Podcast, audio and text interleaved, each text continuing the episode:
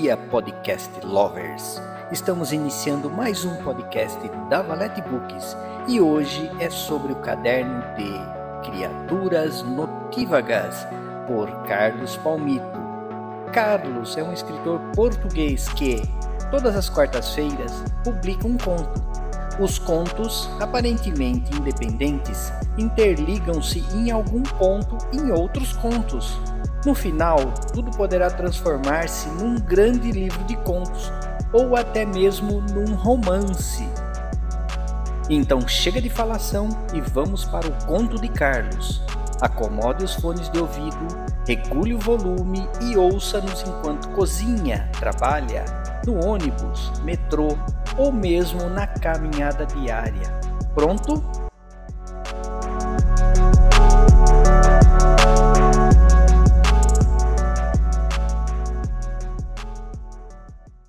Aos Olhos de Odin, por Carlos Palmito.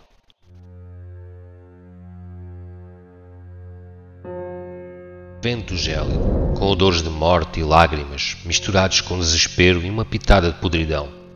Assim era o que provinha da entrada dos animais para a mansão dos demónios, a masmorra infernal.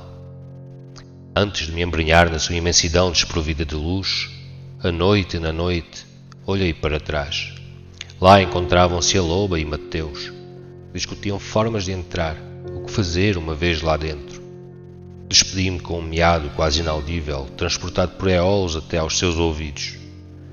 Invadi então o covil do juiz dos mortos, local de bruxos e defuntos que ainda respiram, de senhoras que dançam sob o formato de fogos intermináveis e outras que dançam sem alento. Nos becos, uma girafa pintada com os verdes de um kiwi berrou cânticos de desolação. A deusa da lua chora pelas almas que se irão perder. A velha reza divos e lendas enquanto eu prossigo a minha demanda passo após passo. Existem batalhas gloriosas transmitidas por histórias e poesia, por bardos e pardos. Sou apenas um gato branco com o nome de um deus esquecido. Mas se a avó me colocou no caminho da filha de Gaia, poderei eu mesmo vir a ser cantado em trovas futuras. Contudo, mesmo que não o seja, pela menina da rosa enfrentarei o próprio abismo. Se as vielas exteriores, marcadas por animais turpados numa fantasia religiosamente insana, são labirínticas, aqui, a andar dentro das paredes de um reino em putrefação, sinto-me enclausurado na repetição temporal de uma espiral infinda. Os pelos eriçam-se e da garganta sinto a libertação de um constante rosnar. Sigo sem medos ou temores, o peito a roçar o chão, o olho verde mesclado com azul, atento ao mais ínfimo pormenor. Felino em terra de canídeos, o que pode correr mal? Ouço vozes roucas bater de asas, machados de guerra contra as paredes da inevitabilidade Sinto umidade a afogar-me os pelos manchados pela imundície da cidade da noite eterna. Custa respirar. Mariana, onde estás tu, filha da natureza, princesa de um reino em decadência? Vou descendo cada vez mais fundo, sempre para baixo, em direção ao núcleo do tornado.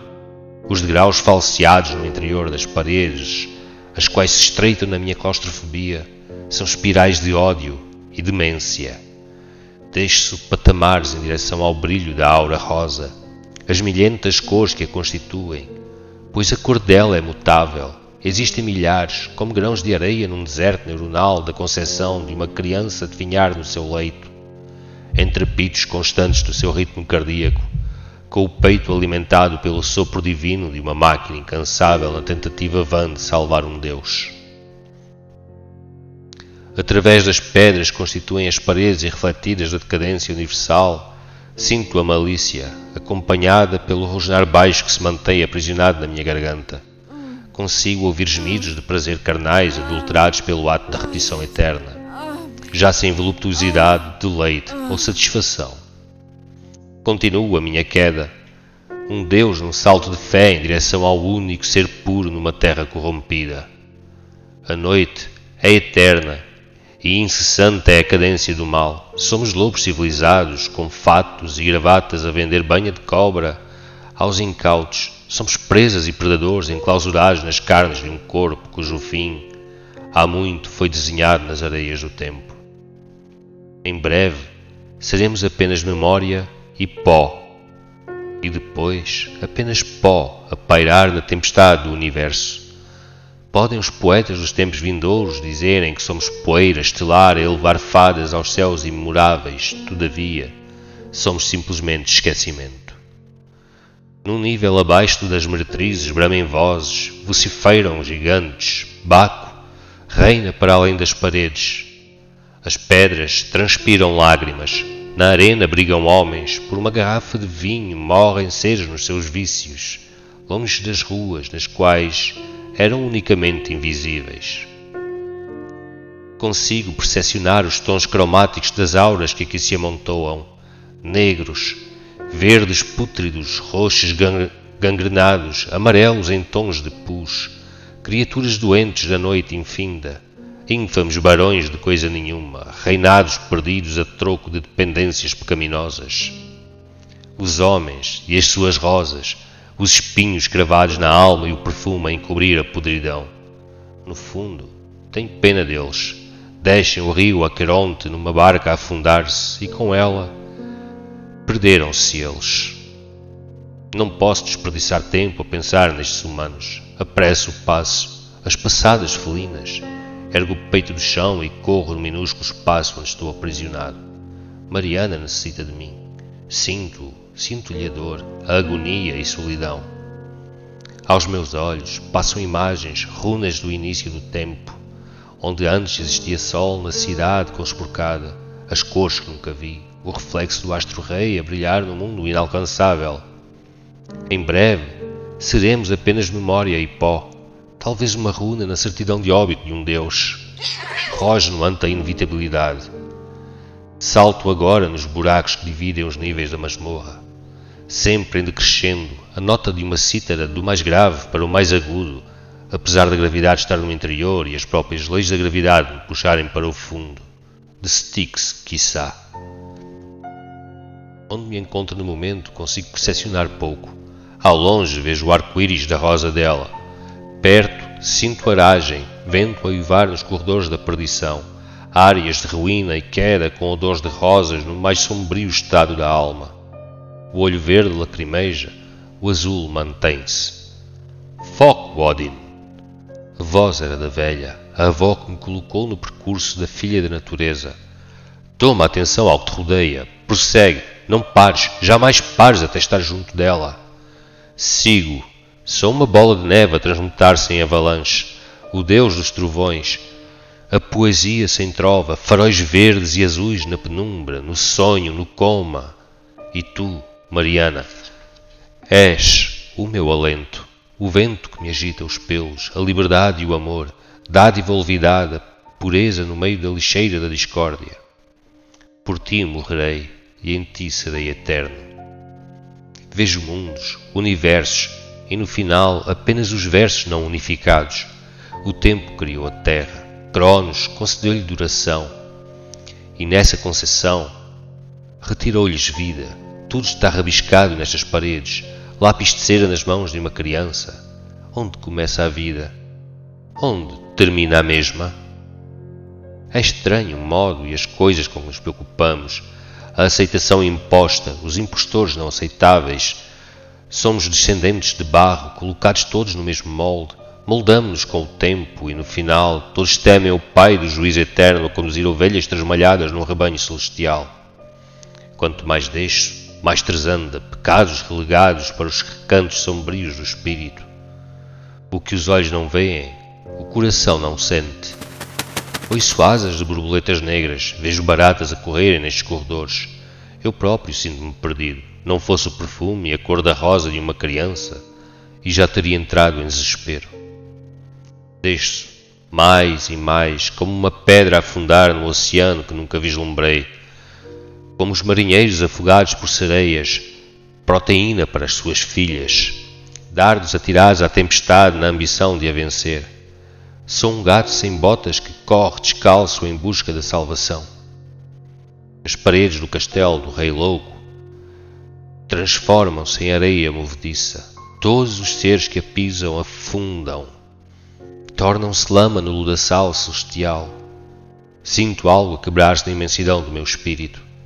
A presença dos espectros é uma constante. O meu coração dispara, o ritmo torna-se frenético. Como farol, tenho apenas ela, Mariana. Piso finalmente o último patamar, o derradeiro. Estou ao mesmo nível que a aura especial da menina intocada, filha da natureza, princesa da lixeira deixada pelo homem. O olho verde tem esperança, o azul alento, os pelos continuam imundos pela mácula que a humanidade nos deixou. Procuro a saída. A espiral de loucura teve direito ao seu término, decretado não por Cronos, mas pelo seu irmão, Tifão, deus da destruição, filho de Tártaro, sobrinho de Caos. O chão é pedra, as paredes mais afastadas e a claustrofobia ausente. Sinto-me aliviado. Caminho agora. O ar está eletrificado por cinco ondas de calor a trespassarem meu corpo. Não aconchegantes como a fogueira no acampamento de Mateus, mas obscuras, carregadas de repulsa, de rancor, de irracionalidade. Afinal, o fundo do abismo ainda está longe. Quão profundo consegue ser o ódio? Encosto-me à parede, mais pedra.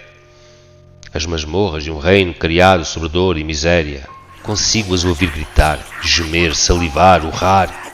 Tudo o que desejam é o final. Apenas anseiam por isso, pelo desligar das máquinas e o adeus ao sofrimento. O seu testemunho será um grito mudo. O branco eriça-se, os músculos retesam-se, o rosnar aumenta de tom.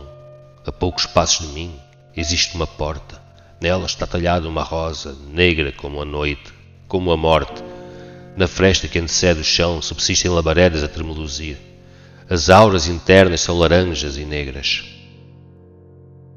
Escondo-me nas sombras, apuro a audição. Borboletas negras dançam junto ao teto. Ignoro-as. Os morcegos canibalescos, ratazanas aladas, sanguessugas de contos de terror. Baixo o corpo até conseguir um vislumbre para além da divisória da porta. Lá existe um homem e sua amada, criada em fogo, concebida em raiva. Amanhã, Felício. A voz é feminina, das chamas do improvável, glacial a fazer lembrar os gelos dos polos. A lua amanhã não existe. É aí o nosso momento. O homem apelidado Felício contempla a chama a dançar, uma serpente hipnotizada pela flauta. Tens a certeza, amor? Noto receio, incredibilidade e ânsia. Não ouvi nada sobre eclipse absoluta. Nem sempre são necessários eclipses para retirar à lua o brilho, para apagar momentaneamente a visão da deusa que nela reside. O homem regozija, mesmo sem lhe ver o rosto, noto na expressão corporal. Os braços deixam de estar em pressa e aliviam a carga muscular. Finalmente poderemos estar juntos, demência na voz. Seremos monarcas na cidade da noite eterna. Um pato por cumprir entre bruxos do submundo. Diana, para ti, minha rainha, mandei construir o mais sublime dos tronos. Vejo o homem erguer-se, fundo-me nas sombras enquanto ele beija labaredas álgidas. Sustenho a respiração com o olhar fixo na porta que sucede a da Senhora das Chamas. De lá surge escandura. Mariana. Sacrificaremos a criança, uma alma por outra alma Assim exige a eternidade. Estaria a mulher dos fogos a falar da filha de Gaia? O trinco abre-se. No topo, os morcegos agitam-se. Do interior da cela surge Felício na vastidão da sua loucura, ainda a contemplar a sua amada que se extingue pouco a pouco. Até amanhã, amor. Fecha a porta, tranca e guarda a chave junto ao peito, naquele local onde em tempos existiu um coração. Até amanhã, pulsa a debilidade das chamas que se esfumassem em podridão. Aos meus olhos, Odin, tudo é um registro. Registram eles os movimentos do homem e as palavras que foram proferidas.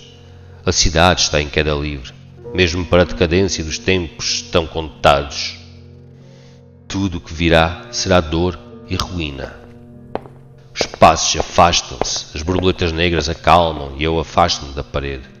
Caminho para a cela de Mariana, a criança do sacrifício planeado por dois seres criados no desejo de vingança, a ponte entre a vida e a morte de uma bruxa há muito imolada por orgulho.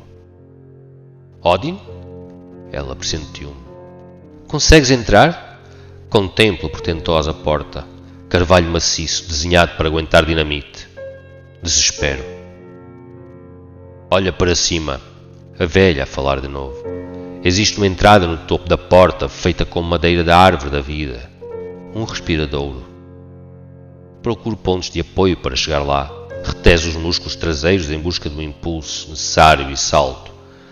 Sou um gato voador, uma folha de papel a planar na incomensurabilidade apocalíptica de uma Bíblia em desuso. Aterro na ranhura, uma reentrância para deixar entrar oxigênio e o Deus do trovão. Daí entro na cela da criança, galgando-lhe para os braços como sentia falta do seu calor. Sabia que virias por mim. Afaga-me a cabeça junto às orelhas felinas. Tenho medo, sabes? Ronronei para lhe dar esperança, acariciando-a com o topo da minha cabeça junto ao rosto. Mas não perdi fé. Sorri-me. Apesar de encarcerada no inferno, a filha de Gaia continua a sorrir. Tenho algo que preciso, que entregues a um amigo. Observa em curiosidade. Quem será o amigo? Que terá ela para esse ser? Retiro um amuleto, um colar prateado com a figura entalhada de dois anjos a protegerem uma rosa enrola-o em volta da minha cabeça. Sinto-me trespassado por melodia assim que o metal toca os meus pelos imundos. Sinto-me indigno. Vai, queria-te aqui comigo, tal como queria o meu pai, mas vai, entrega isso ao que me salvou no outro dia, o homem da rosa branca. Entendo neste instante, agora tudo faz sentido. As rosas num jardim de pedra, a inconstância das batalhas entre o bem e o mal, os pratos em desequilíbrio. Odin? A avó. Surge sempre nestes momentos onde necessitamos juntar todos os fragmentos para solucionar os puzzles. Entra no buraco, na parede atrás da minha neta. Daí terás acesso às cavernas. Segue a aura do meu irmão, filho e pai. Ele é um dos paladinos. Lambo o nariz da Mariana e afasto-me em passo apressado. Todos os olhos do infinito estão colocados no meu ser um Deus esquecido em formato de gato a adentrar pelo abismo. Corro como o vento, sou Eolos, Pórias, Pégaso. Veja a aura tornar-se cada vez mais forte, presencial, a distância encurta, as borboletas voam em redemoinhos de pânico, as cinzas do inevitável derrocam sobre a concepção irreal. Estou a metros, ouço-os, adolescentes e adultos, acompanhados por uma raposa cor de fogo, rodeados por uma multicolorida aura de tranquilidade. Ignoro quase todos, à exceção do homem da rosa branca. Afago-lhe as pernas com a cabeça. Ele baixa-se e remove o colar do meu pescoço. Temos que nos apressar, diz para os outros enquanto me acaricia o dorso. Sei que na cidade da noite eterna tudo é relativo, embora tendencioso muitas vezes para a malícia. Todavia, existem paladinos seres com o intuito de a protegerem. Tudo depende deles agora, tão pura e somente deles. Estes que se encontram na minha frente e os que ficaram para trás, Mateus e a Loba, para combaterem a relatividade. Fim.